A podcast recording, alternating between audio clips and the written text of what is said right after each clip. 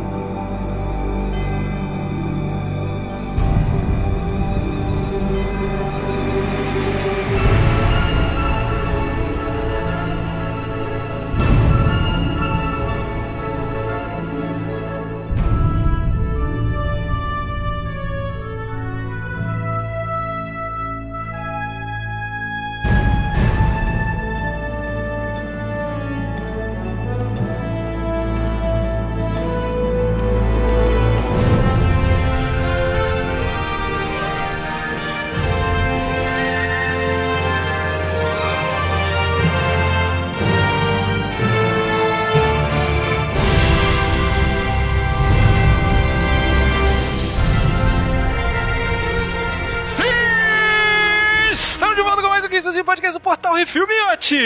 É isso aí, e Jornada nas Estrelas falamos no Jurassic Cast, só do 1 e 2. E agora estamos aqui com. Assim, falamos de Star Trek, né? Vamos falar a parte no refil. Logo começou o refil e falamos. E agora estamos no Jornada Estrelas 3. Quando a gente começou, foi exatamente na época que lançou o Foi 3, mesmo, o, pois é. o Star Trek 3 dessa nova geração, que eu nem sei o nome.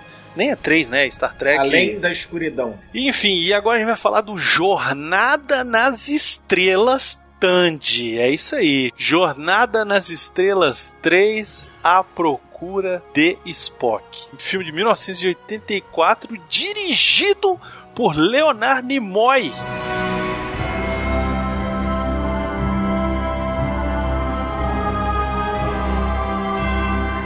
E é isso, e para falar de Jornada nas Estrelas, Miotti, seja no Jurassic ou seja aqui, a gente tem que chamar o nosso time Claro. de Jornada nas Estrelas. A galera que curte essa bosta, entendeu? Ah, tá. Tá bom, valeu, obrigado. então eu sou o Brunão e hoje eu estou aqui com o Leonardo Miotti. Estamos aí. Com o Baconzito, que acha que é Kirk, mas não passa de um Spock, né? Oi, tudo bem? Como vai? E os nossos convidados maravilhosos. Olha, que orgulho, que emoção de recebê-los aqui novamente, assim, de poder ser o host pela primeira vez de um programa onde vão estar os dois juntos, né? Porque antes era aquele que não deve ser nomeado. Ah, tadinho, pô. E agora estamos aqui de novo com Nerdmaster. Olha só, rapaz. Olá, tudo bem? Como vai? E aí, Nerdmaster? 10 anos de Paranerd, seu viado. É, né? Aí, como você mesmo falou no teu depoimento lá no episódio especial, que vai estar linkado aqui, então vocês deem uma passada lá, Brunão chega, pô, 10 anos, né, Nerdmaster? Não fez nem metade dos episódios que a gente faz aqui no Refil, né? Fazer o quê, né? Eu, Obrigado, né? Eu, eu só falei a verdade. Eu não, só falei a verdade. eu não tô dizendo que é mentira. Ah, só tá. tem... Verdades precisam ser jogadas na cara, Nerdmaster. É isso aí, cara. Vocês foram um dos depoimentos mais emocionantes que eu tenho que sacanagem. Vocês fizeram chorar, tá? Bando de filhos Ah, mas você, égua. você, você é especial, Nerdmaster. Você é, tá aqui, ó. Tá aqui no coraçãozinho, entendeu? Pô. E outro que está no coração também, porque o coração de gordo é assim, é grande. Cabe também outro gordo, o gordo mais delícia da internet. Não sei se ficou sabendo, meu arte. Eu não sei se eu te falei. Eu recebi uma mensagem dele Hum. pedindo para mandar um depoimento de por que, que o papo de gordo devia acabar. Porque ia acabar mesmo. Só que aí, sei lá, a China mandou um vírus aí, um negócio. A E aí é ele desistiu. E ele desistiu. Falou, ah, foda-se, eu vou continuar essa em casa mesmo. Enquanto tiver corona por dois anos aí, vai ter papo gordo. Pois é, É. exato. Estamos aqui com Eduardo Salles, lá do Papo de Gordo. Seja bem-vindo, meu querido. Cara, sabe quando você tava comentando aí sobre falar de Star Trek, de Jornada das Estrelas, né, na época do Jurassic Cast? Eu acho que eu realmente participei de todos que vocês falaram, não foi? Eu lembro que eu participei pelo menos do primeiro episódio. Não lembro É, se eu você tava no, do no- primeiro. Na Ira de Cão, não, mas eu não duvido que eu realmente estivesse lá falando e discutindo enlouquecidamente com aquele que não deve ser nomeado, porque ele queria falar mal dos meus filmes. Eu, eu lembro muito bem isso. É, mas é isso, É. cara. Papo de gordo acabou, entendeu? Só que não acabou ainda. Pra você ter ideia, Bruno, a mensagem que você mandou já foi usada, o programa já tá gravado, já tá pronto. O último já tá pronto, assim, ó. Já tava só com o botão pra publicar. E aí veio o coronavírus, veio a pandemia, veio essas coisas todas assim. Eu falei, puta, velho, se eu parar de fazer podcast agora, eu vou fazer o que da minha vida? Então a gente continua. Quando tiver Tá corona. Isso, vou- é castigo divino, é, pois é. Eu tento. Na hora que eu achei que eu tinha saído, eles me puxaram de volta, Brunão. É isso aí, rapaz. Olha o patilho nessa boa. Olha só, aí também aqui, esse não deixa de ser, já faz tempo que, infelizmente, nosso querido amigo foi para um plano maior, viver a sua nova gênesis, né? Já foi viver a vida longa e próspera. Nosso querido Fat Frog estaria aqui também, com certeza, porque Quer me fazer chorar, né? seu Porra, velho, eu- cara, falar, não, mas falar, é tem que- verdade, tem que falar. Nerd Massa, ele estaria aqui com certeza, a gente chamaria ele. Sim, eu sei. Mas, infelizmente, ele faleceu. Mas estamos aqui para homenageá-lo, mandar um beijo aí. Não sei se é possível escutar podcast no além, mas fica aqui nossa homenagem ao nosso querido amigo Fat Frog. Nesse momento em que até a Globo tem podcast, eu aposto que lá no Além também tem podcast. Tá tudo certo. Pois é, Ele eu tá, também acho que tem. tá ouvindo a E eu gente. aposto que o Fett tá fazendo o podcast lá Tá. Com certeza. Tá ele e o Lucas Amura, os dois juntos lá Porra. conversando. Aí sim, hein?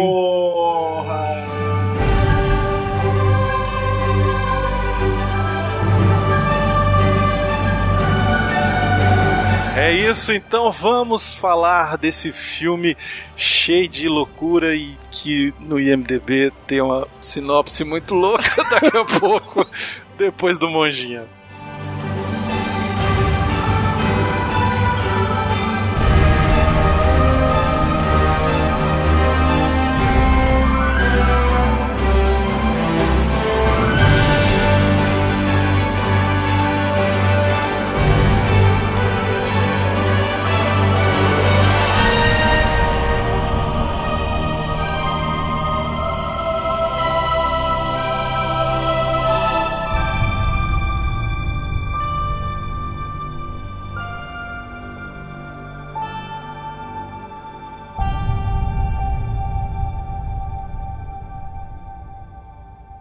Isso assim, programa do Refil.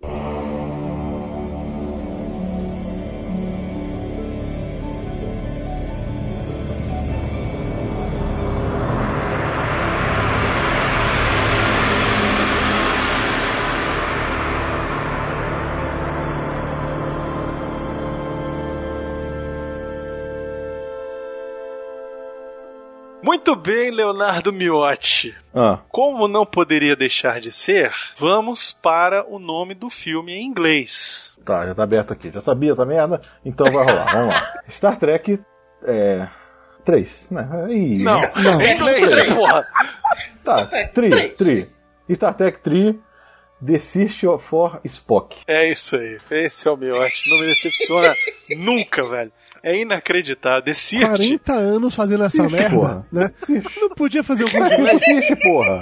Tá de quarentena, não faz porra nenhuma, fica o dia inteiro aí só Não assistindo porra filme pornô, caralho. velho. Tô trabalhando mais do que, no, do, do que não tá em faz o quarentena. curso de inglês, É miote. foda. Usa aquele aplicativozinho lá, tem um aplicativo disso, usa o Duolingo, porra. Não, até hoje a gente não teve coragem de ir na Wizard pedir um curso, porque eu acho que vai chegar lá e eles falam, não, vocês estão de sacanagem. Não é Eu ainda- possível. Eu ainda acho que a gente tinha que chegar num curso de inglês e fazer o esquema, velho. Olha só, a gente vai te dar um Joel Santana, velho. Transforme este homem num poliglota. Você tem um ano letivo pra transformar ele num Lorde. É, porque troglodita ele já é, né? O troglodita. Vai lotar todas as salas, velho. Se o Miotti fazer gerúndio no inglês, velho, fudeu. Fudeu total. Ah, salva o Coronga, velho. O Coronga fala: Não, chega, minha missão aqui está cumprida. E vai embora.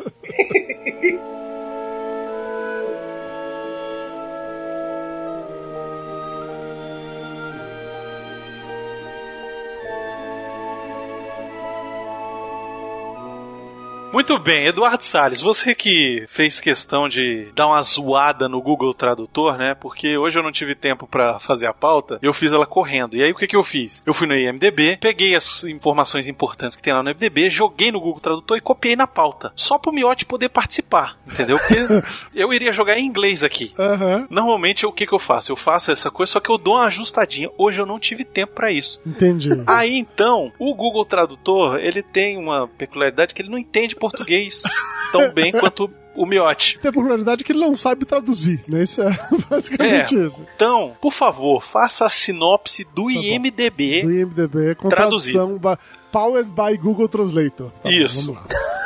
Sinopse. O almirante Kirk e sua equipe de bridge arriscam suas carreiras, roubando os Estados Unidos desativado a empresa para retornar ao planeta Gênese para recuperar o corpo de Spock. Eu só vou dizer o seguinte: Exatamente. não foi esse filme que eu vi, mas eu adoraria ver esse filme. tá? Eu queria muito ver o Kirk com a equipe de bridge é, roubando os Estados Unidos que estariam desativados, eu não sei como, dentro de uma empresa. Eu queria muito ver esse filme, de verdade. É, mas a ideia aqui ficou clara, né? Ficou. Ficou. Era um bando de velho no espaço jogando bridge, tava entediado, dizendo, puta, vamos roubar um país, por que não, né? Eu vou te dizer o seguinte, eu trocaria facilmente Bridge por Botcha. Bocha. Bote. Olha lá, ó, vou trocar aqui e vai ficar mais legal. Olha lá. Não, o pior é que se fosse o Star Trek 6, seria realmente a equipe de Bocha, porque ali eles estavam super é. velhos do espaço mesmo.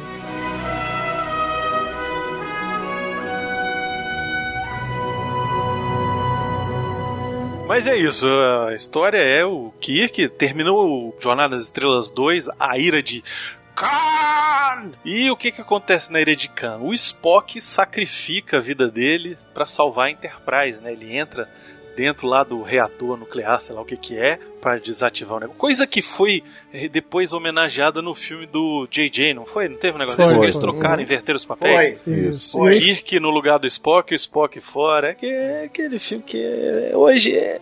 Eu na época gostei, hoje eu acho bem meia boca. Mas, Eu, mas já não fala eu disso. gostei, mas eu só vi uma vez, então eu não tenho opinião sobre isso, não. Mas ó, já que você puxou isso aí de, de- da Ira de Khan, eu só queria comentar que uma coisa que eu acho legal, muito legal nesse filme, mas especialmente legal pra caramba, é que esse é o único filme de Star Trek, a meu ver, que foi pensado desde o início ou pelo menos num processo específico no meio da produção ali, pra fazer parte realmente de uma franquia. Se a gente parar pra ver, os filmes, tanto o primeiro como os que vêm depois desses, eles são histórias fechadas, que começa de um ponto e, e encerra ali, quando vai começar o outro já é uma outra história. Esse ele continua exatamente depois do segundo filme, então são os caras voltando pra Terra depois que tudo aconteceu, aí tem um arco inteiro dele e eles acabam num ponto que assim, é tipo De Volta para o Futuro 2, sabe? A história não acabou, eles acabaram aquela missão e aí tem o quarto Sim, filme em que sim. de fato vão encerrar o que seria a missão final. Então eu acho isso muito legal, que é uma sensação de trilogia, e essa é realmente a trilogia, o 2, o 3 e o 4 são uma trilogia, que é muito boa. E talvez por isso, inclusive, que uma coisa que eu cresci ouvindo como fã de Jornada das Estrelas, que eu tô nessa com o Brunão, Star Trek My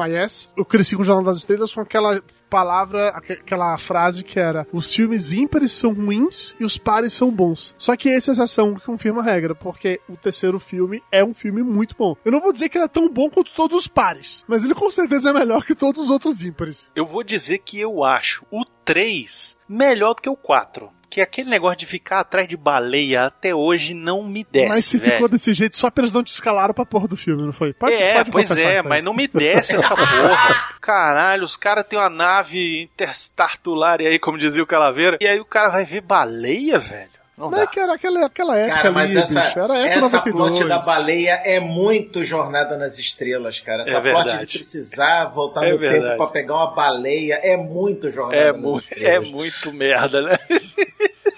É, mas fazer o quê? Era assim que o Gene Roddenberry escrevia, porra. Fazer o quê? É isso mesmo. Cara, eu, tenho, eu vou concordar 100% com o meu padrinho Dudu. Os três filmes, o 2, o 3 e o 4, formam praticamente uma história só, né? Formam praticamente. É um filme de seis horas. Seis horas e uns quebradinhos. Então, dá pra assistir os três numa patada só. E, aliás, eu faço isso quase todo ano. É muito bom assistir o 2, se emendar no 3 e jogar o 4 só pra finalizar e botar cerejinha no bolo. Só tem um problema, né, demais nessa história toda bonita que vocês falaram, de ai, porque foi pensar de franquia, não sei o que. Foi pensar de franquia, mas na hora de fazer o contrato com a dona Kirstie Ellen para fazer a Savik no 3, não fizeram. Ela pediu para ganhar mais do que o Kirk e o resto da Enterprise juntos para participar. E o nego falou assim: Não, minha filha, você baixa a bola aí, que você não tá com essa bola toda aí, não. Vai fazer quem está falando aí e se lasque. Porque, pô, Se e aí nesse filme me bota aquela Tenente Savik. Velho, porra, não dá, velho. Eu achei ela bonitinha. Ah, Beconzito, tu gosta de tudo, porra. Só emenda, eu acho que os, o, quando foi montado como filme, eu não acho que o, o 2, o 3 e o 4 foram pensados juntos. Eu acho que o 3 e o 4 foram pensados juntos como continuação do 2. O 2, ele é certamente uma história fechada. Mas eu entendi todo, todo o seu ponto. É, porque o Spock ele se arrependeu, né? O Leonard Nimoy. Exatamente, a maior prova de que o 2 é uma história fechada é a história de que o Spock tinha que ter morrido e ficado morto, né? Porque aí depois veio aquela história do Nimoy de fazer o, o livro Eu Não Sou Spock, né? Se arrependeu amargamente, depois veio fazer, não! Então outro livro, Eu Sou Spock, sou, sou Spock sim! Ainda faço o filme se vocês quiserem. É o que o cara falou, eu não sou Spock. E aí, nego não só caiu de pau em cima, como ele não conseguiu mais trabalho nenhum, né, velho? Porque o nego falou assim: ah, Né? você é desses que cospe no prato que come, né? E aí o cara teve que voltar atrás, né? O presidente da Paramount na época não queria escalar o Nimoy pra ser o diretor do Jornal das Estrelas 3, porque ele achava que tinha no contrato do Nimoy do 2 que Spock tinha que morrer. E aí que ele achava que por isso que o Nimoy não queria mais, não sei o que lá, tava sendo babaca. E aí que o Nimoy falou: Não, você tem meu contrato e pode olhar, eu jamais exigei isso. Eu apenas pensei, mas aí eu dispensei, me chama, me liga, por favor, fala comigo. É, é fake news, Ah, é fake, news. Fake news, não, não tinha nada disso não.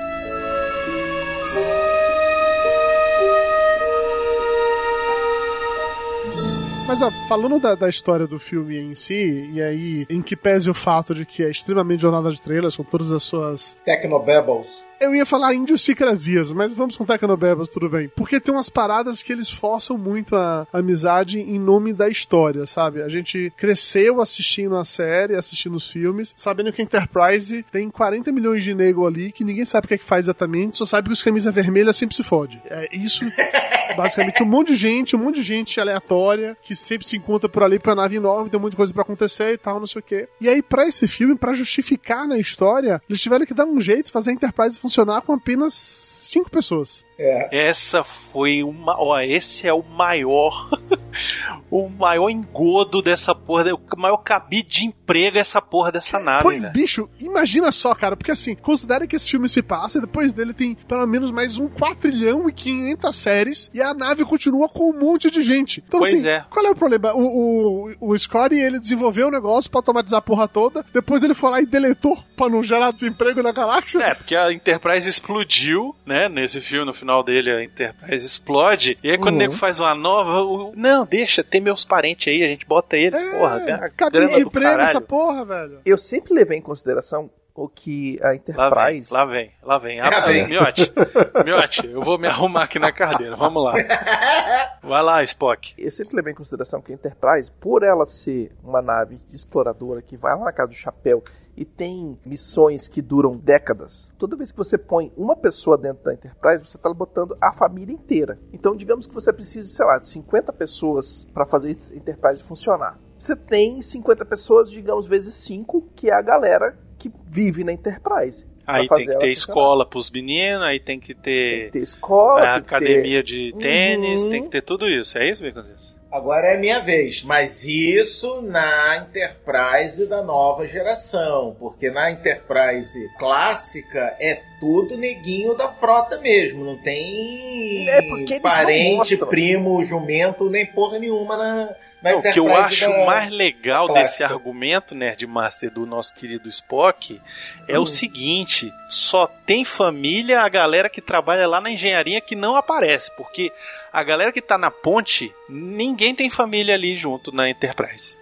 Lógico, o pessoal não quer casar, a galera quer solteirão. a galera que foi escolhida pelo Capitão Kirk pra ir no lugar mais longe do espaço, encontrar uma vida alienígena nova e transar com ela. Agora, os Itos é engraçado que eu pensei que ele ia mencionar o episódio Computador Supremo, onde tentaram fazer a Enterprise rodar só na base do computador e o próprio Kirk é que falava: Não, não vão botar porra de computador nenhum, não, que a nave tem que rodar com ser humano e o caralho a quatro. Ah, fazer o que? Agora no filme pode, né? O McGuffin é meu e eu faço do jeito que eu quiser. Ô, Miote, rapidão. Ué. Caiu, caiu aqui um, caiu aqui um negocinho aqui, Ah, Miote. fala. Já me arrependi, Miote. Filha da puta.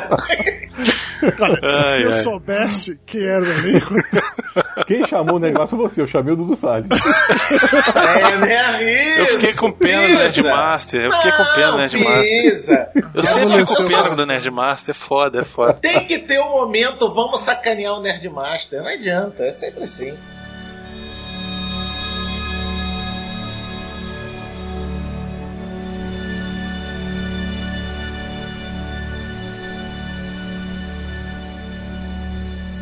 Você que quer ouvir a sua cartinha lida, envie para o CO2 e nós do Refil vamos lê-la ao vivo. Ah, você, você pode enviar para Portal Refil, Portal Refil, arroba gmail.com.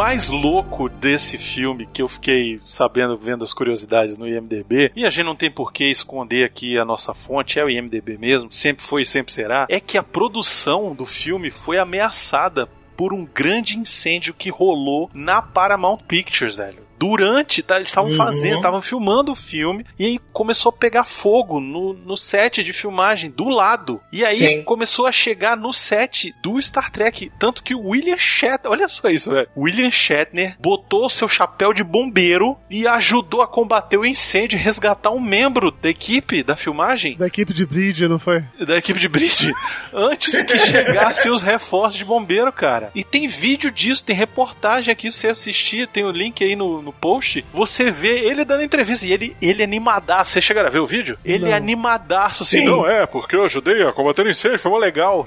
Tipo, animadão, velho. Não, Na real, pra mim, a parte mais legal disso tudo, a justificativa de por que ele fez isso, é porque ele não podia que atrasasse a produção, porque ele tinha assinado pra fazer a nova temporada de uma série lá policial que ele fazia, né? TJ Hooker. É, se atrasasse a produção do filme, iria atrasar a série e ele tava fudido. Então não podia atrasar dia nenhum, ele tava lá correndo pra poder fazer o Ou rolê. seja, se ele não tivesse assinado essa porra da série, ia tacar fogo no estúdio, ele ia ajudar a botar fogo. Cara, o pior é que eu reassisti, né, o filme pra gente fazer essa gravação. Hoje eu comecei a vê-lo ontem à noite, fui vendo em pedacinhos, como se fosse tipo uma série, e acabei hoje um pouco quando a gente começar. Ah, Eu vi os últimos 15, 20 minutos quando eu tava lavando louça. E aí eu tava reparando uma coisa, que ah, com esse lance do incêndio, eu não sei, e eu não tô descartando essa possibilidade, se rolou uma parada do tipo, perdeu-se alguma coisa muito importante, eles tiveram que gastar mais grana pra refazer, e por isso que tiveram os efeitos especiais cortados, ou se era pra ser ruim desse jeito mesmo, Era pra ser desde, merda mesmo. desde o início. Porque Porque, bicho, eu não tinha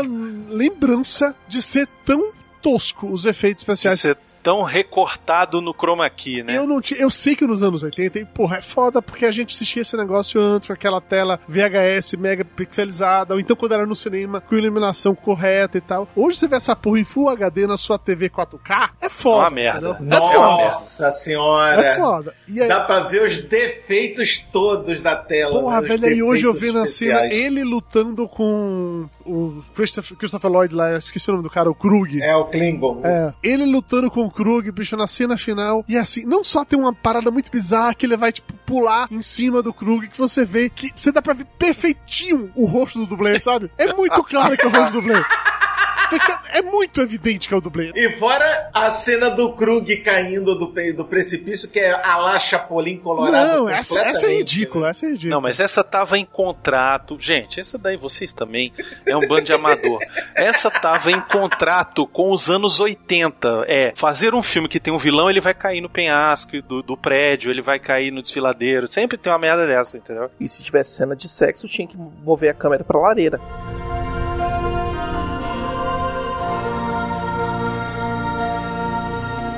Eu tava assistindo e assim, a minha memória, memória é uma merda, né? Porque a memória, ela faz com que você, tipo, você garante que aquilo era massa. Né? É isso, E aí- você garante que é massa, exatamente isso. E aí tu vai assistir a cena da luta dos dois e você falava, porra, no final tem a luta dos dois, vai ser legal, vai ser massa. E, velho, são dois caras que nunca se encontraram e nem ensaiaram na vida, velho. Tipo, o nego falou assim, lutem, lutem. E aí fica um negócio sem coreografia, sem nada, um negócio meio, sabe? As lutas dos trapalhões tinha mais coreografia, velho. Não, Brunão, e o pior é que é o mesmo tipo de coreografia que o Shatner fazia na série dos anos 60. É a mesma Sim. coisa. É aquele rolamento de desenho do He-Man aquele soco assim que é batendo com duas mãos, né, no, no ombro. Caralho, é muito ruim, é muito ruim. Você lembra como é que o Shatner fazia? O murro na parede, né, chegava no set. Isso, o Shatner chegava no set e a nego falou assim: gente, olha só, hoje tem uma cena de luta. Vocês podiam treinar, combinar o que vocês vão fazer? Ele, não, deixa comigo, deixa comigo, que eu vou brilhar. E aí o cara fazia aquele chute na parede, chute de bunda. Porra, não dá, né, velho? E ainda tem um momento que eles tentaram tornar a cena de luta mais plástica, né? Na hora que o Kirk ele vai pra cima do Krug, o Krug, sei lá, meio que pega, não sei como, ele com o pé e faz ele dar uma cambalhota pra trás. Que isso é muito filme de Nossa, que essa hora é o dublê incrível. Claro, né? Não, e, e é Mas foda que- nessa hora dá pra ver, porque o dublê é uma mulher, velho, quase. tipo, é, é muito magrinho. diferente, velho. Não é só ser o dublê que não faz sentido aquele golpe. Qual é o golpe?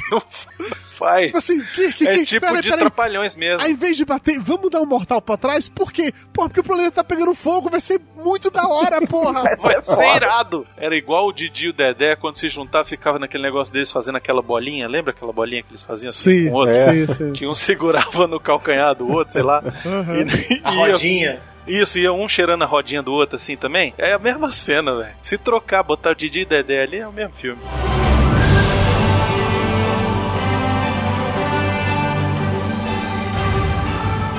Mas olha, apesar da zoeira, a gente tem que zoar isso, faz parte. Eu acho a história muito legal, mesmo tendo ressalvas em relação a alguns pontos, assim, porque a história é sobre um cara que vai resgatar o melhor amigo que não tem emoções, e no, no processo disso, ele perde o filho dele, que é um bosta. Que o filho do Kit Ah, ele né? é um merda, que ele conheceu Pois é. no filme anterior, que eu nem sabia que existia esse filho, ele conheceu no, no episódio 2, é, na Ira de Khan. Que aí é segunda-feira pro Kirk também, né? É, pois é, né?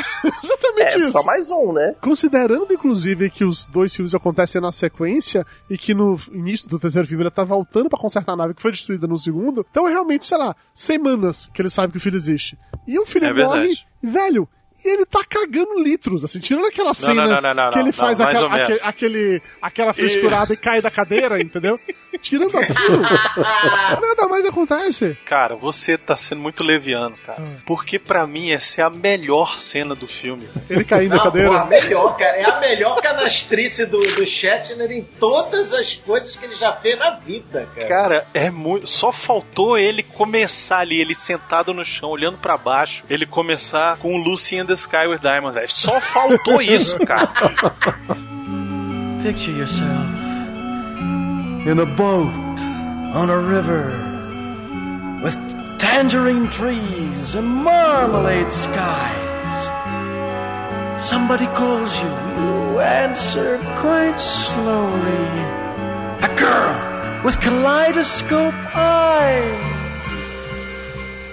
Cellophane flowers of yellow. O mais louco de tudo é que o Leonardo Nimoy, ele falou pro William Shatner, olha só, improvisa.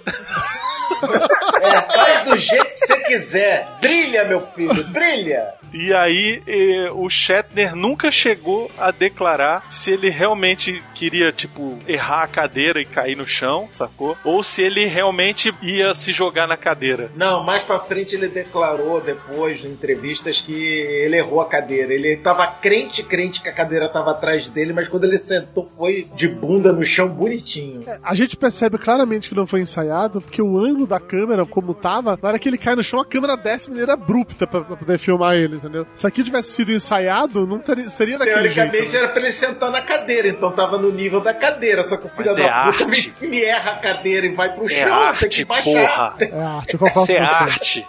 Entendeu? Isso Isso, é aqui é. improviso, porra. Isso aqui é diretor e ator, entendeu? Isso aqui é duas almas em uma. Isso aqui é Leonardo Nimoy e William Shatner, rapaz. Isso aqui Uhum. não É é. cinema de vanguarda essa porra, né, bicho? É que nem o Calavira fala, né? Que já tem uma paixão entre os dois ali. Um já sabe o que o outro faz. Já tem um crush ali, entendeu? Pois é. o negócio é fé. Bom, precisamos falar que é o primeiro filme dirigido pelo Leonardo Nimoy, né? Que nos deixou, infelizmente, em 2015. Mas é o primeiro Uhum. filme dirigido por ele ou é o primeiro filme de Jornada da Estrela dirigido por ele? Que é o primeiro filme dirigido por ele e o primeiro filme dirigido. é, Você entendeu? Entendi. É que na minha cabeça eu achava que Três Solteirões e um- Bebê era antes desse, mas você pode Três. Solteirões e um Bebê é de 87. Ah, esse eu entendo. É, tá ok. Tá certo. Então, ele dirigiu Procura de Spock e dirigiu o, Das baleias. o Star Trek 4, é, Viagem pra Casa, né? Volta Também pra casa. conhecido como aquele das baleias. casa. Depois foi o Três Solteirões e um Bebê. E aí depois mais uns outros filmes merda aí que eu não sei qual que é. Você sabe, Miotti, quais são? Não faço ideia de nenhum deles. É, e antes disso ele só fez seriado de televisão, um deles, inclusive, o TJ Hooker, que é do Capitão Kirk. Do amigo, Shatner. né? Isso aí também era, era parte do crush aí. Cabide de emprego aí de novo. É. Sempre que eu penso no- na, na relação do, de como seria o Nimoy e o Shatner, eu automaticamente penso na relação daquele filme lá, que, que é sátira de, de Jornada das Estrelas. Ah, excelente. Como é desse filme, gente? Galaxy, Que é Galaxy Allen, Quest, é o Allen. Galaxy né? Quest. Ah, É, excelente nossa, esse eu, filme, eu velho. penso muito que a relação deve ser aquela mesmo, sabe? O, o Shatner super estrela, super coisa, e os outros todos tendo que apenas que suportar o cara. Pra mim é muito desse jeito. O Heróis é Fora de órbita, alguma coisa assim. É, né? é Heróis Fora de Isso, Órbita é. é. o, é o título em português. Em inglês, se não me engano, era Galaxy Quest. Esse filme é maravilhoso também.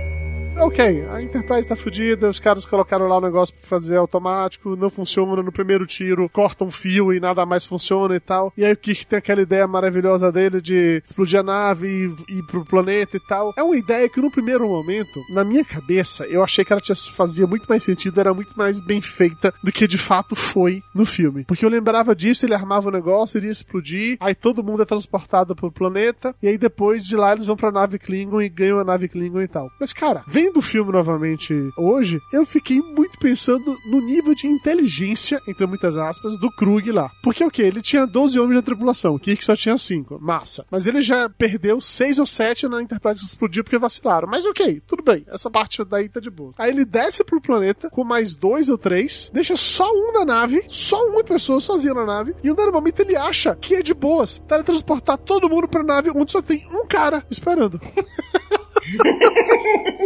Caralho, É verdade. não faz o menor sentido isso. Não- mesmo que ele tivesse com uma arma apontada, são seis caras, velho. É muito fácil você conseguir dois para tomar um tiro, um derruba o cara. Não faz o menor sentido isso. É que ele falou assim, o Klingon que ficou lá é fortão, ele dá conta. É, é fodão, Klingon é fodão, não vai dar nada não e tal. Que foi o que eu senti nesse filme. Os Klingons muito patetas. Eles eram pra ser um, um inimigo fodão, que usa raiva, que usa militar pra caralho, que conquista, pega os recursos e vambora, e, e vai embora. Aí botaram, sei lá, os três patetas. E o único cara que é um pouquinho mais inteligente é o comandante. Por isso ele era o comandante, né, cara? Porque ele, era mais inteligente que, que os outros. Mas eu entendo o teu ponto, Baconzito, de verdade eu entendo. Mas se eu não me engano, e eu posso estar muito enganado de verdade nisso, na série, apesar deles serem vilões, eles se tornaram mais emblemáticos como vilões de Star Trek por conta desse filme. Foi a primeira vez que a gente viu no cinema. Ele não, não apareceu nem no 1 nem no 2, os Klingons, né, Nerdmaster? Não, não. Tanto que a, a- o visual, vamos dizer, Klingon cabeça de tartaruga Surgiu surgiu justamente nesse filme. E foi daí que eles virou o grande inimigo da Federação. Pra mim, os inimigos favoritos pra mim sempre foram os Klingons. Quando o Wolf vira parte da tripulação na nova geração, foi um pouco decepcionante pra mim imaginar que aqueles caras que eu adorei ver o Kirk descendo na porrada várias, várias vezes, agora eram amiguinhos e eu tinha que lidar com essa formação, entendeu? É que isso aconteceu, se eu não me engano, no 5 ou no 6, né? Que eles fizeram o tratado. É no 6. É no 6, seis, né? no O seis. 6 é sobre isso. Então, aí, quando veio a nova geração, trocentos anos no futuro, a aliança Klingon-Federação já estava estimada, né? Já estava estabelecida, né? Eu só queria entender em que ponto que eles deixaram de ser um mexicano de bigodinho, cantinflas, e passaram a ser os monstros do Star Trek Discovery. Tem duas coisas que vocês têm que ver para Lá poder vem, lá vem. pegar essa ideia. É. Primeiro Aí, é um episódio do Deep Space Nine chamado Pingos às Pencas, que eles fazem uma homenagem ao episódio Problemas aos Pingos, por conta Caralho. de 50 anos Caralho. de, Nerdmaster de é inacreditável, série da velho. coisa. Obrigado, eu, eu, eu assisti esse episódio ontem, por isso que eu lembro. Cara, é muito E- bom, velho. Se você assistir a Jornada das Estrelas Enterprise, eles tentam amarrar as pontas e explicar por que, que existem Klingons cabeça de tartaruga e por que, que existem Klingons cantinflas. Tem uma história que é um vírus, não tem um negócio desse? É, é uma mutação de vírus causada por soro de super-humano, tipo do pessoal do Khan. No primeiro filme, tem Klingon sim. Que eu Tem lembro Klingon? que tem a- na trilha sonora tem até o tema dos Klingons. Eita. Hum, então tá bom. Eu não lembro de primeiro filme com Klingons, não. Mas. Rapaz, acho que aparece em algum momento. É coisa bem rápido, mas aparece sim.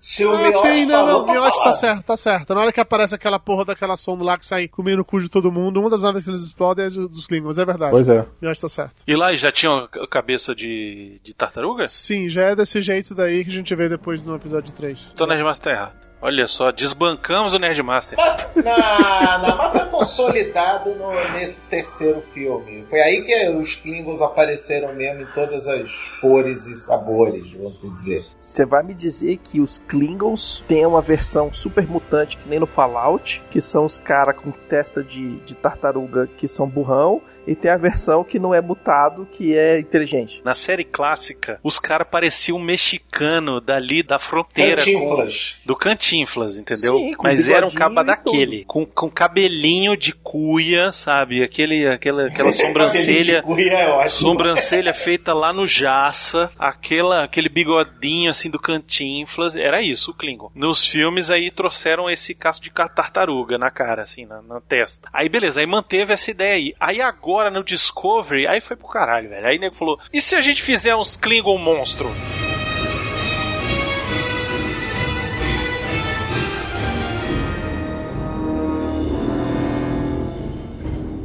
Mas olha só, a gente precisa falar aqui do Klingon deste filme, porque não é qualquer Klingon. Não é qualquer Klingon, não. É o Klingon Dr. Brown Christopher Lloyd, porra. Antes de fazer, antes de ser o Dr. Brown, hein? E o Christopher Lloyd, até fazer esse filme, ele era só, entre aspas, ator de seriado de televisão. Ele fez Estranho no Ninho, porra. É, o primeiro filme dele é o Estranho no Ninho. Ele tá lá no Estranho no Ninho, ele já faz um doidinho lá que é massa. Mas a gente precisa falar por que, que ele entrou no Star Trek. Exatamente por conta do personagem dele no táxi. Tá porra. O personagem dele no táxi era um cara que chamava Jim Ignatovski. E esse cara, em vários episódios, ele fala de coisas sobre Jornada nas Estrelas. Ele faz várias piadinhas de coisas de Jornada nas Estrelas, porque ele é mega. O personagem é mega fã de Jornada nas Estrelas. E aí, quando o Christopher Lloyd foi fazer a- o teste pra ser o comandante Cruz, o Leonardo Nimoy falou: pô, gostei do cara, o cara é bom, vamos botar ele. Os fãs vão gostar e tal. E aí, os produtores falaram: não, velho, vão lembrar do cara dele lá do táxi, o cara é ator de televisão, não presta não. E aí, o Nimoy bateu o pé e falou: não, o cara não vai ficar estigmatizado só por um papel, não. Eu passei isso a minha vida toda. Eu vou botar o cara pra ser o Cruz, velho. E é por isso que o cara tá lá, velho. Porra, Leonardo Nimoy é foda mesmo. Você quer me dizer que se não fosse o Nimoy, a gente não teria de volta para o futuro, é isso? Pode ser, hein? Se não Pode ser. Exatamente. Pode ser. Exatamente isso. Agora, olha só, rola a boca miúda, que não era só o personagem do táxi que era fã de Jornada das Estrelas, não. O Christopher Lloyd também é muito fã da série, principalmente da série clássica. É, tanto que ele tentou voltar na nova geração como outro personagem e o nego falou: não, sai daqui.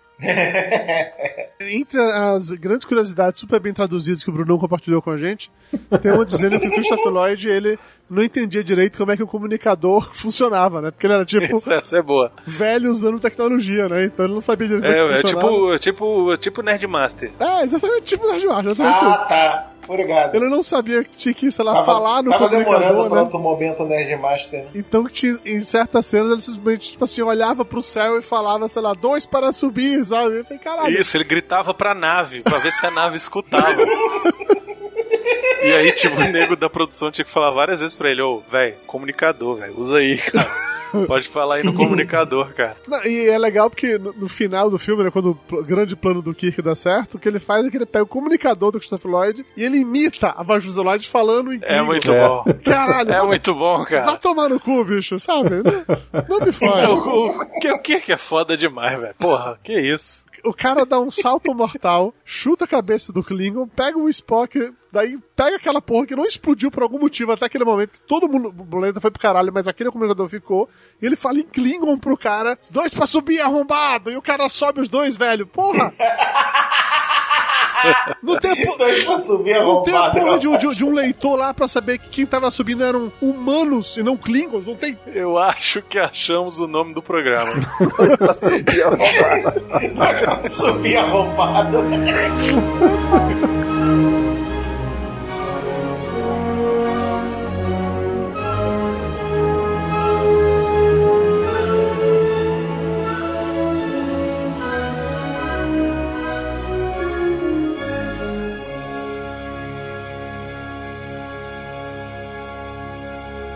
você gosta de videogame, segue a gente lá no Twitch, twitch.tv barra com videogame, o Fifinha do Brunão e outras coisas mais.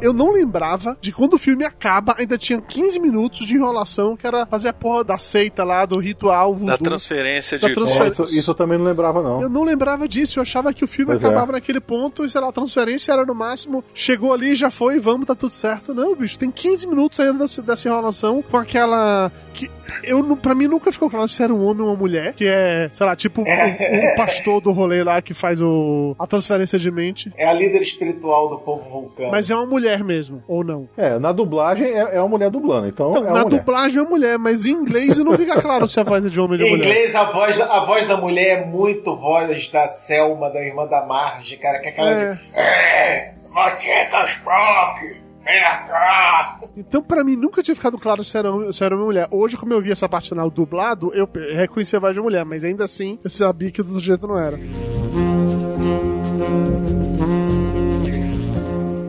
Voltando ainda em todo o lance de como eles fizeram pra escapar com a Enterprise com apenas cinco pessoas numa nave que foi aquele cabide de emprego do caralho, a estratégia deles pra escapar da, da porra do negócio da federação é tão, mas é tão anos 60, assim, que você tem uma certa. Eu tenho muita dificuldade em acreditar que uma federação interplanetária que tá combatendo inimigos como Romulanos, como Klingons, teria um sistema de segurança tão frouxo. E que os caras entram no.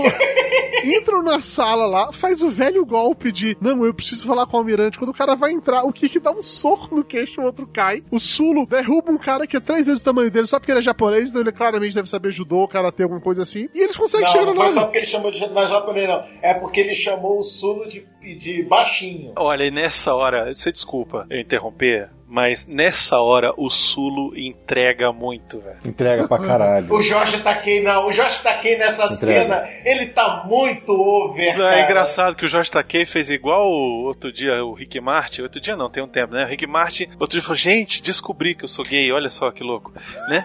E o Jorge Takei também, outro dia sa- saiu do armário. Ai, meu Deus, saiu do armário. Ai, eu sou gay. Tal. Gente, faça um favor, né? Eu era criança assistindo o. Jornal das Estrelas 3 e eu falava assim: Hum, esse aí camufla. na, hora, na hora que tá no finalzinho, que ele guarda uma parada no bolso, que ele levanta o casaquinho, guarda no bolso. O Nerdmaster, ele tá meio com um casaco assim, e parece uma capa. Ele faz assim: Não me chame de Tiny. E, e, tipo, não me chame de baixinho. Ele faz um negócio assim. E quando eles sobem no elevador ali, velho, eles dão umas entreolhadas que você fala assim: Uhum, eu entendi porque que não tem mulher nessa, nessa, nessa, nessa ponte aí. Se o Didi estivesse no elevador, ele ia botar o pezinho assim e fazer muito macho. Uhum, muito macho, muito macho.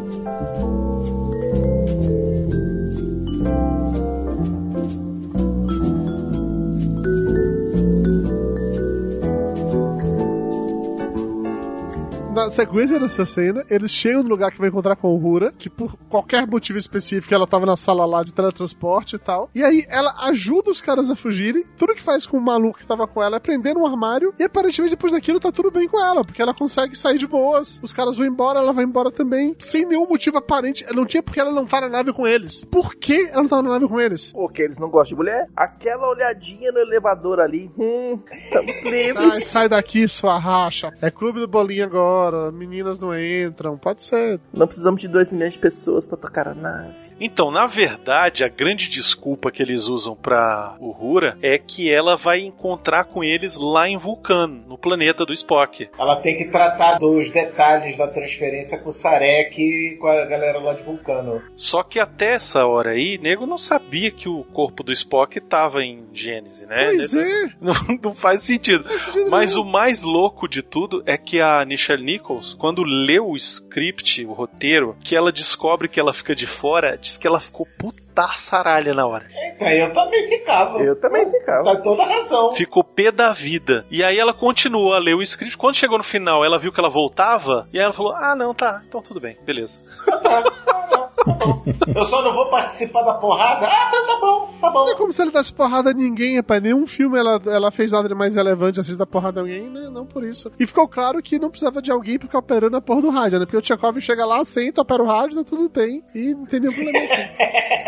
É muito nada a ver, porque se o lance ah, é pra preparar as coisas pra a cerimônia, número um que o Brunão falou, eles não sabiam que o corpo do Spock tava lá ainda. Eu tava voltando apenas pra, sei lá, resgatar o filho, coisa e tal. E número dois, cara, o Sarek tava ali. O Sarek falou com o Kirk e foi por causa disso que o Kirk resolveu fazer o rolê inteiro. Era só o Kirk mandar um SMS pro Sarek e falar assim: Ô, coligado, a gente vai lá, viu? Prepara os Paranauê. O consagrado. O consagrado. arrombado. É, o arrombado. Porra. Só porque eles não queriam realmente a Michelle Nichols. Não tem nenhum outro motivo específico pra isso. Talvez pelas contas que fizeram. Não, não, não, não. nave Eu acho que foi o. Sulo. Eu acho que foi o Sulo. O Sulo falou: Ai, não, essa racha horrorosa aqui. Ela fez igual o anãozinho do História que Nossas Babás Não Contavam. É. Eu acho que é porque ela não sabia jogar bridge. Era por isso. Ela não podia Ah, fazer parte pode da, ser isso da equipe de também. bridge.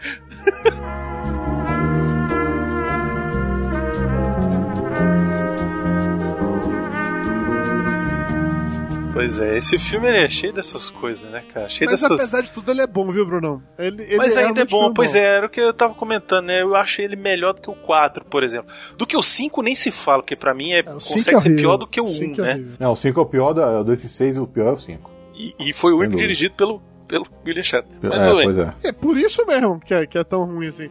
Que ele foi dirigir o 5 porque ele ficou de, de picuinha, ficou ressentidinho, machucadinho. Porque o Nimoy dirigiu o 3 e o 4, foi muito bom. Ele falou: não, ele dirigiu o 2, eu exijo. É aquela coisa assim: olha, Nimoy, você tem duas superintendências, eu só quero uma pra mim, entendeu? Isso, parece um certo presidente.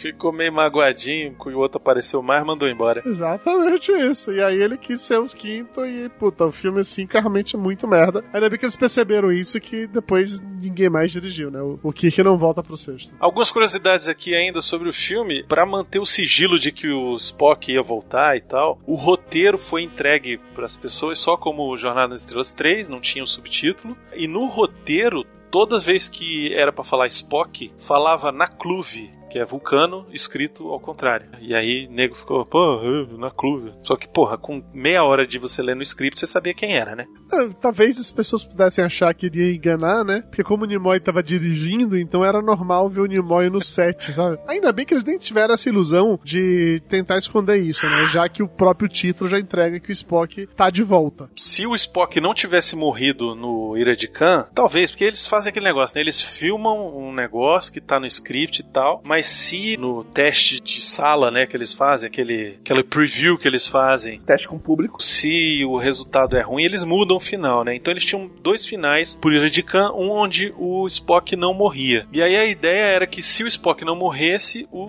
terceiro filme se chamaria Retorno a Gênesis. E aí o Capitão Kirk e o Spock iriam receber ordens para voltar ao planeta Gênesis para resgatar a Savik e o Marcos, que estariam sendo mantidos reféns lá pelo crew coruja e tal. E o resto ia acontecer a mesma coisa. Oh, falando do, do David, do, do, do filho pau no cu do Kirk, ele além de ser um, um moleque merdeiro inútil, ele ainda era incompetente, né? Que tudo dá merda porque ele fez uma cagada na porra do Gênesis. É verdade, Ele né? colocou Que tipo cloriquina no Gênesis pra poder fazer com que o Gênesis ficasse pronto mais rápido. Ele vendeu ali uma fake news que cloriquina resolvia, era a melhor coisa pra curar, não sei o que e tal. Isso. Aí quando dá merda, o planeta vai pro caralho, o Spock tá sofrendo e fala assim: Ih, eu fiz merda. É, pois é, vai acontecer a mesma coisa com o Brasil. Já tá acontecendo, já Moleque tá. merdeiro do caralho, viu? Tinha que ser filho do Kirk, aquele porra mesmo. Filho do capitão.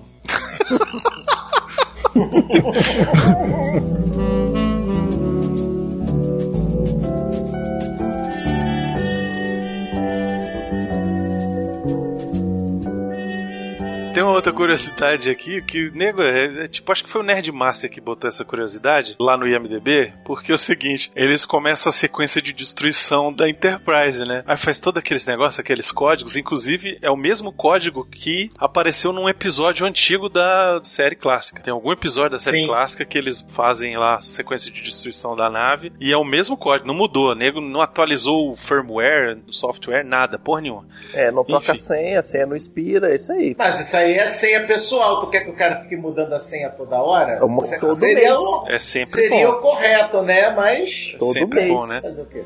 Nego dá o tempo lá da destruição, e aí é 60 segundos. Começa 59, 58, e eles começam a correr, né? Só que aí o tempo entre. Tipo, ativar e detonar é 1 minuto e 42 segundos. E isso não inclui o tempo extra que levaria pra descer né, no elevador. E, enfim, é isso. É isso aí. Mas como é que você descobriu que fui eu que botei a. Ah, é, porra, porque como não, né?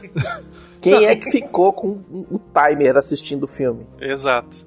Eu. Mas sejamos sinceros, esse tipo de coisa dessa distorção temporal não é novidade, né? A gente assistiu 40 temporadas de 24 horas que era isso aí, sabe? Então, É verdade. uma outra parada que não tem nada a ver com curiosidade, mas talvez seja uma curiosidade, é que diz que originalmente que os vilões iriam ser os vulcanos, né? Desculpa, os romulanos. E eles mudaram em dado momento pra ser os Klingons, que bom, porque eu prefiro realmente os Klingons como vilões desse rolê inteiro. Mas eles mantiveram a nave que seria a nave dos Romulanos, que é aquela ave de rapina, seria uma nave romulana, arrumaram toda uma desculpa pra isso e tal. E cara, durante anos na minha cabeça, até eu ler essas curiosidades super curiosas e divertidas estão aqui, durante anos na minha cabeça, eu achava que a ave de rapina era apenas uma nave Klingon, não uma nave romulana. E aí hoje, graças às curiosidades bem traduzidas pelo Brunão, é- isso mudou minhas definições. Tô me sentindo até uma fraude nesse momento. Tá vendo? Quem traduziu foi o grupo tradutor, né? Não fui eu, não. Só pra, só pra avisar. não, é, você não quer assumir essa pica pra você, né? Eu- essa aí não é minha, não. E o mais interessante é que quem pensou no design da ave de rapina dos Klingons foi o Nimoy. Ele tava na reunião lá com a Industrial Light and Magic, ia fazer os props e tal, e ele, ele falou, cara, eu queria que a nave tivesse uma asas assim e tal, não sei o que. E aí, nego, tipo, ó, na hora que ela for pousar, tem que levantar as asas, fazer um carangue uma pose de caranguejo. Então, assim, toda essa concepção foi do Nimoy. E eu acho é o visual da ave de rapina muito legal, cara, assim. É muito foda. Parando pra pensar em grandes naves do cinema, puta, vai ser Millennium Falcon, é, obviamente a Enterprise e a Aves de Rapina pra mim ali tá tipo no top 5, sabe? Eu vou colocar talvez antes apenas o X-Wing, porque, porra, é um negócio muito marcante como, como foi feito, como foi montado. Tudo bem que nesse filme dos anos 80, quando a gente assiste com os efeitos, a gente vê que aquelas lutas do espaço elas não têm nem um pouco da velocidade ou, sei lá, dinamismo que a gente tem nas cenas de ação de hoje envolvendo combates aéreos e coisa e tal. Mas ainda assim gera uma tensão, sabe? De uma nave para em frente da outra e sobe a música e corta o close de um lado e do outro, não sei o que. Gera uma tensão que eles geram daquele jeito que não dá pra colocar uma cena de ação fodida com as naves correndo voando pro lado e pro outro. Que eram, na verdade, a porra de uns trambolhos de 3 metros de comprimento, né? Que eles tinham que filmar com as câmeras, ah, as maquetes. Mas ainda assim eu acho o design muito foda. O Star Trek, tanto os filmes quanto o seriado, eles têm muito daquela coisa de usar a imaginação da plateia. Então eles têm uns sets que são meio. Você sabe que é isopor pintado de, de pedra. O planeta Gênese é muito isopor pintado de pedra. Nossa, é mesmo, velho. Exatamente. Só que você tá lá, velho. Você faz parte, entendeu? É como se for. É quase, quase um teatro. Então você faz parte do filme. O que, na grande maioria, né? O pessoal que assistiu mais o seriado fazia bastante disso era complementar o que o seriado faltava com a, com a imaginação. Sim. Principalmente porque as cenas, vamos dizer, do espaço não eram tão frequentes na série clássica, pelo menos, né? Uhum. Porque era, era mais cenário interno, cenário interno, cenário interno toda hora, né? Só de vez em quando que uma nave passava assim pra lá e pra cá, só para dizer que tá tendo nave na brincadeira. É, né? tanto é que o primeiro Star Trek, metade do filme, é o pessoal fazendo take da Enterprise no espaço, né? O traveling, né? O traveling da, da Aí volta a câmera pelo, pelo, outro lado. Cara, o primeiro é o primeiro filme é uma punheta em cima dessa Enterprise, velho. Meu irmão, deve ter custado uma grana preta fazer aquele modelo, velho. Falou assim, irmão, Nós Duas vamos horas e meia de botar filme, uma hora desse filme, vai ser hora. essa porra dessa nave. Uma outra parada que eu acho interessante desse filme é que a gente vê, mais uma vez, como a federação, além de ser extremamente incompetente em termos de segurança, é extremamente incompetente também em qualquer termo lógico que você possa imaginar, né? Porque a nave que tá lá em Gênese, aquele capitão que tá lá em Gênese, cuidando lá com a Savik e com o David, ele é um bostão, verdade? Ah, é mas todo é, né? Todos. Nossa. Ele é um bostal. Sempre só presta o que é o do- da, da Enterprise. Os outros são uns merda. O, o almirante lá que fala que vai parar com a Enterprise, que ela tá velha, 30 anos, não sei o que dizer. É um babaca prepotente do caralho que não É o- percebe que o Kirk tá mentindo descaradamente pra ele quando fala assim: Não, claro, eu só tinha que tentar. Pelo amor de Deus, o Chet nunca foi bom ator pra você achar que ele tá falando a verdade, sabe? Pelo amor de Deus. mas ele é o American Ninja, velho. Como é que tu não quer ainda, que ele. e ainda assim ele cai no, naquele sorriso já falando assim: Não, eu tinha que tentar, né? Você sabe como é que é, caralho. E pra completar, o capitão, o comandante lá, o, da porra da outra nave, queria perseguir a Enterprise, que é a fodona mais retada do mundo, não sei o que e tal. Isso. Ele, ele é tão bosta, mas ele é tão bosta que ele tá tipo assim, cortando a unha. Isso, do pé. lixando, tá Na lixando banheira. as unhas. É, aí alguém fala assim: Ô, tá dando merda, vem aqui. Aí ele chega lá, Aquela semi-bengalinha que ele fica carregando pra cima e pra baixo. Que porra é aquela, velho? Cara, a federação retratada nesse filme é muito merda, bicho. Os Mas é só. Mas o, o Dudu, o Dudu da federação sempre só prestou a nave Enterprise ou a, a que A sobre o qual o assunto é ela. Porque sempre a federação é, é só se assistir o Picard.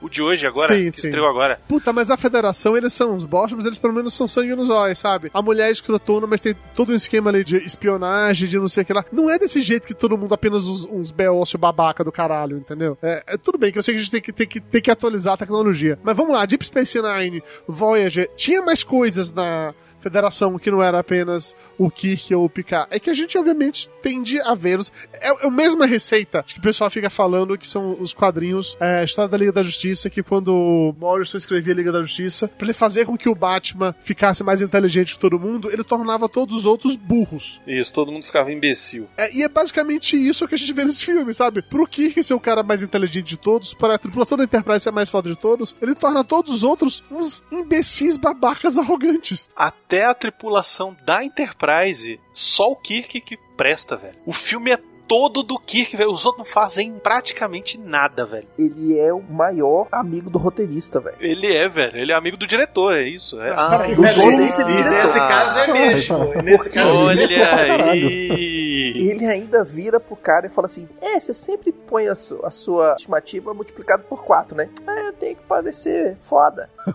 É verdade, ele diminui, ele diminui o score foda, isso é verdade, eu não lembrava disso.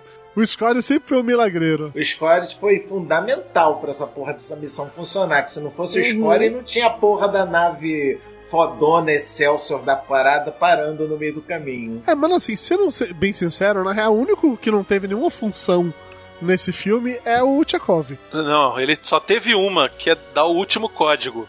É, é isso, é isso, pra dar o último código, é verdade. Porque, assim, o Sulo, pelo menos, ele dá aquele golpe de, de, de judô lá no, no cara da, da, da prisão. O Scott, Uhum. ele faz a outra nave parar. O Bones, ele tá com o Spock na cabeça, né? Então ele tem uma função. Uma salva de palmas pro seu DeForest Kelly fazendo o- ao mesmo tempo o McCoy e o Spock, né? Porque ele tinha que fazer os trejeitos do Nimoy pra, nas cenas que, o, vamos dizer, a, a, a- a mente do Spock dominava o McCoy. O cara tá de parabéns. Ele sempre cara, foi o né? melhor ator do- dos três, né? Sim, foi. sim, sim, com certeza, com certeza absoluta. E ainda com o diretor sendo o ator que faz o outro personagem, já resolve também, né? Já ajuda também, ele fala, faz assim. Ele, ah, tá. É, enfim. É isso, é um filme divertido, um filme que, assim, é uma bosta, mas é legal, é- tá nessa categoria, não tá? É isso, é isso. Eu Não, acho que eu tá. acho- É, eu Ele acho que é naquela categoria de filmes dos anos 80 que são legais porque foram feitos nos anos 80.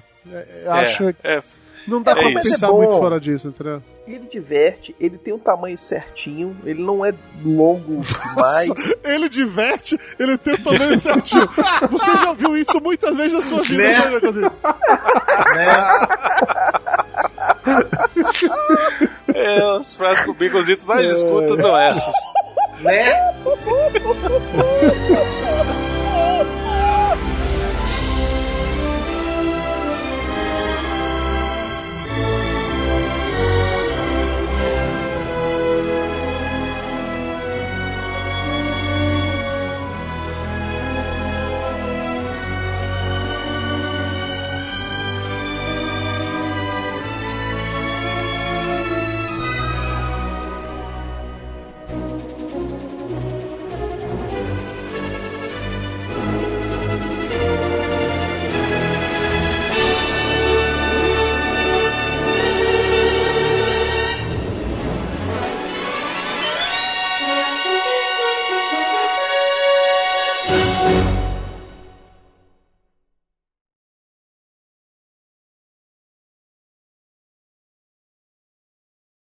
Wop bop loom bop lop bop bop to the boot. Oh root. To the boot. Nerd Márcio, faz o seu jabá aí, rapaz, vai. Queridos ouvintes daqui do Refil, eu sou, como vocês sabem, Alexandre Nerdmaster, sócio, dono e próprio otário do Paranerdia, um podcast para nerds, e está fazendo 10 anos. Olha que gracinha, que beleza. Meus amigos aqui do Refil me fizeram chorar com um depoimento maravilhoso. Meu padrinho Dudu Salles, que está aqui também, me mandou um depoimento muito bacana. E se vocês quiserem ouvir este nerd, fazer suas nerdices e ser sacaneado pela galera toda da Podosfera Nacional, acessem paranerdia.com.br. É isso, Nerd Márcio, muito obrigado pela sua participação. Como sempre, um doce de pessoa, um dos caras mais incríveis que a gente podia ter cruzado na vida, assim, sério, de ser amigo, porque você é um cara sensacional, um cara assim que é realmente daqueles assim, sete chaves, amigão, né? Roberto Carlos, Uhum. aquela coisa Ah, é toda. nóis. É isso aí. É nóis, é Parceiro, nóis, é brother, é isso aí.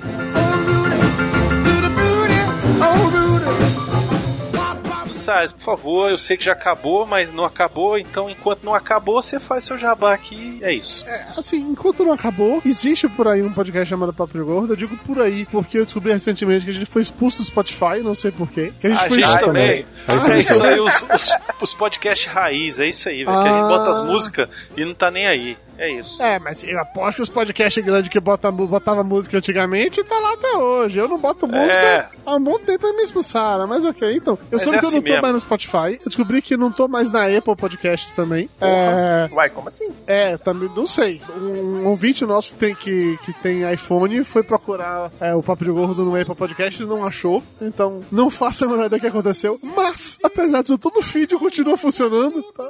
Então, se você é uma dessas pessoas que assina feed, pode chegar lá no site, você pode procurar, copiar e colar o feed no seu leitor de podcast que vai funcionar. Eu garanto pra você. O podcast Papo de Gordo ele vai acabar no episódio 200. A gente tá no 198. Mas enquanto não Eita. acaba, enquanto não acaba, tá rolando aí o Papo de Gordo na quarentena, que a gente tá fazendo lives semanais no YouTube, e depois isso vira podcast, em que basicamente não tem pauta, são só um monte de gordos conversando com as pessoas pra tentar manter a sanidade no meio dessa quarentena que não sabemos exatamente quando vai acabar. Assim, não tem mais prazo. Continua acabando no 200, mas até lá a gente vai fazendo outros. É, é foda que eu vi você zoando o Nerdmaster mais cedo sobre Nerdmaster há 10 anos fazendo essa merda e fez menos episódios que vocês com refil. E outro dia, quando eu tava percebendo que alguém fez 200 episódios também, falei, caralho, que merda, eu não fiz 200 até hoje. Como, como isso? Eu comecei essa porra em 2008, como é que eu não tenho 200 episódios até hoje? Aí eu arrumei uma forma de justificar meu coração, que eu vi que eu fiz vários, vários coisinhas soltas entre café, copa, drops, corações, e aí eu falei, ok, tudo bem. Eu tô com 350, eu acho digno, depois de 12 anos, 350 episódios, eu acho que tá valendo. Mas acaba. Tá certo. Acaba, acaba no 200. Até lá, papodegordo.com.br, vocês me acham por aí. E deixa eu te fazer uma pergunta: depois vai ficar no ar? O feed vai continuar funcionando, o servidor vai continuar pago até o momento em que deixar de ser pago. Mas não tenho pretensão de, de tirar do ar, não, cara. Eu tô com, Tá certo. eu tô com Deixa domi- pelo menos os antigos lá funcionando. eu tô com domínio pago até, se eu não me engano, 2024. Então até Pronto. lá vai menos tá no ar. A não ser que os- todos os outros serviços me expulsem, como o Spotify me expulsou, mas vai estar por aí. Vai estar por aí. Mas mesmo assim, vai continuar lá no seu servidor. Se as pessoas Sim. quiserem escutar no, direto no site, também pode. Sim, com toda certeza. Lá estará pra sempre. É isso, queria agradecer o Dudu Salles pela participação, muito obrigado por aceitar nosso convite de estar aqui, que isso assim foi a primeira vez, mas você vai gravar outro, vamos, vamos- vamos voltando. Vamos fazer todos os Jornadas nas Estrelas, pelo menos até os seis. Pronto. É isso. Isso é um compromisso. Justo. Isso é um compromisso. Justo. Tá certo?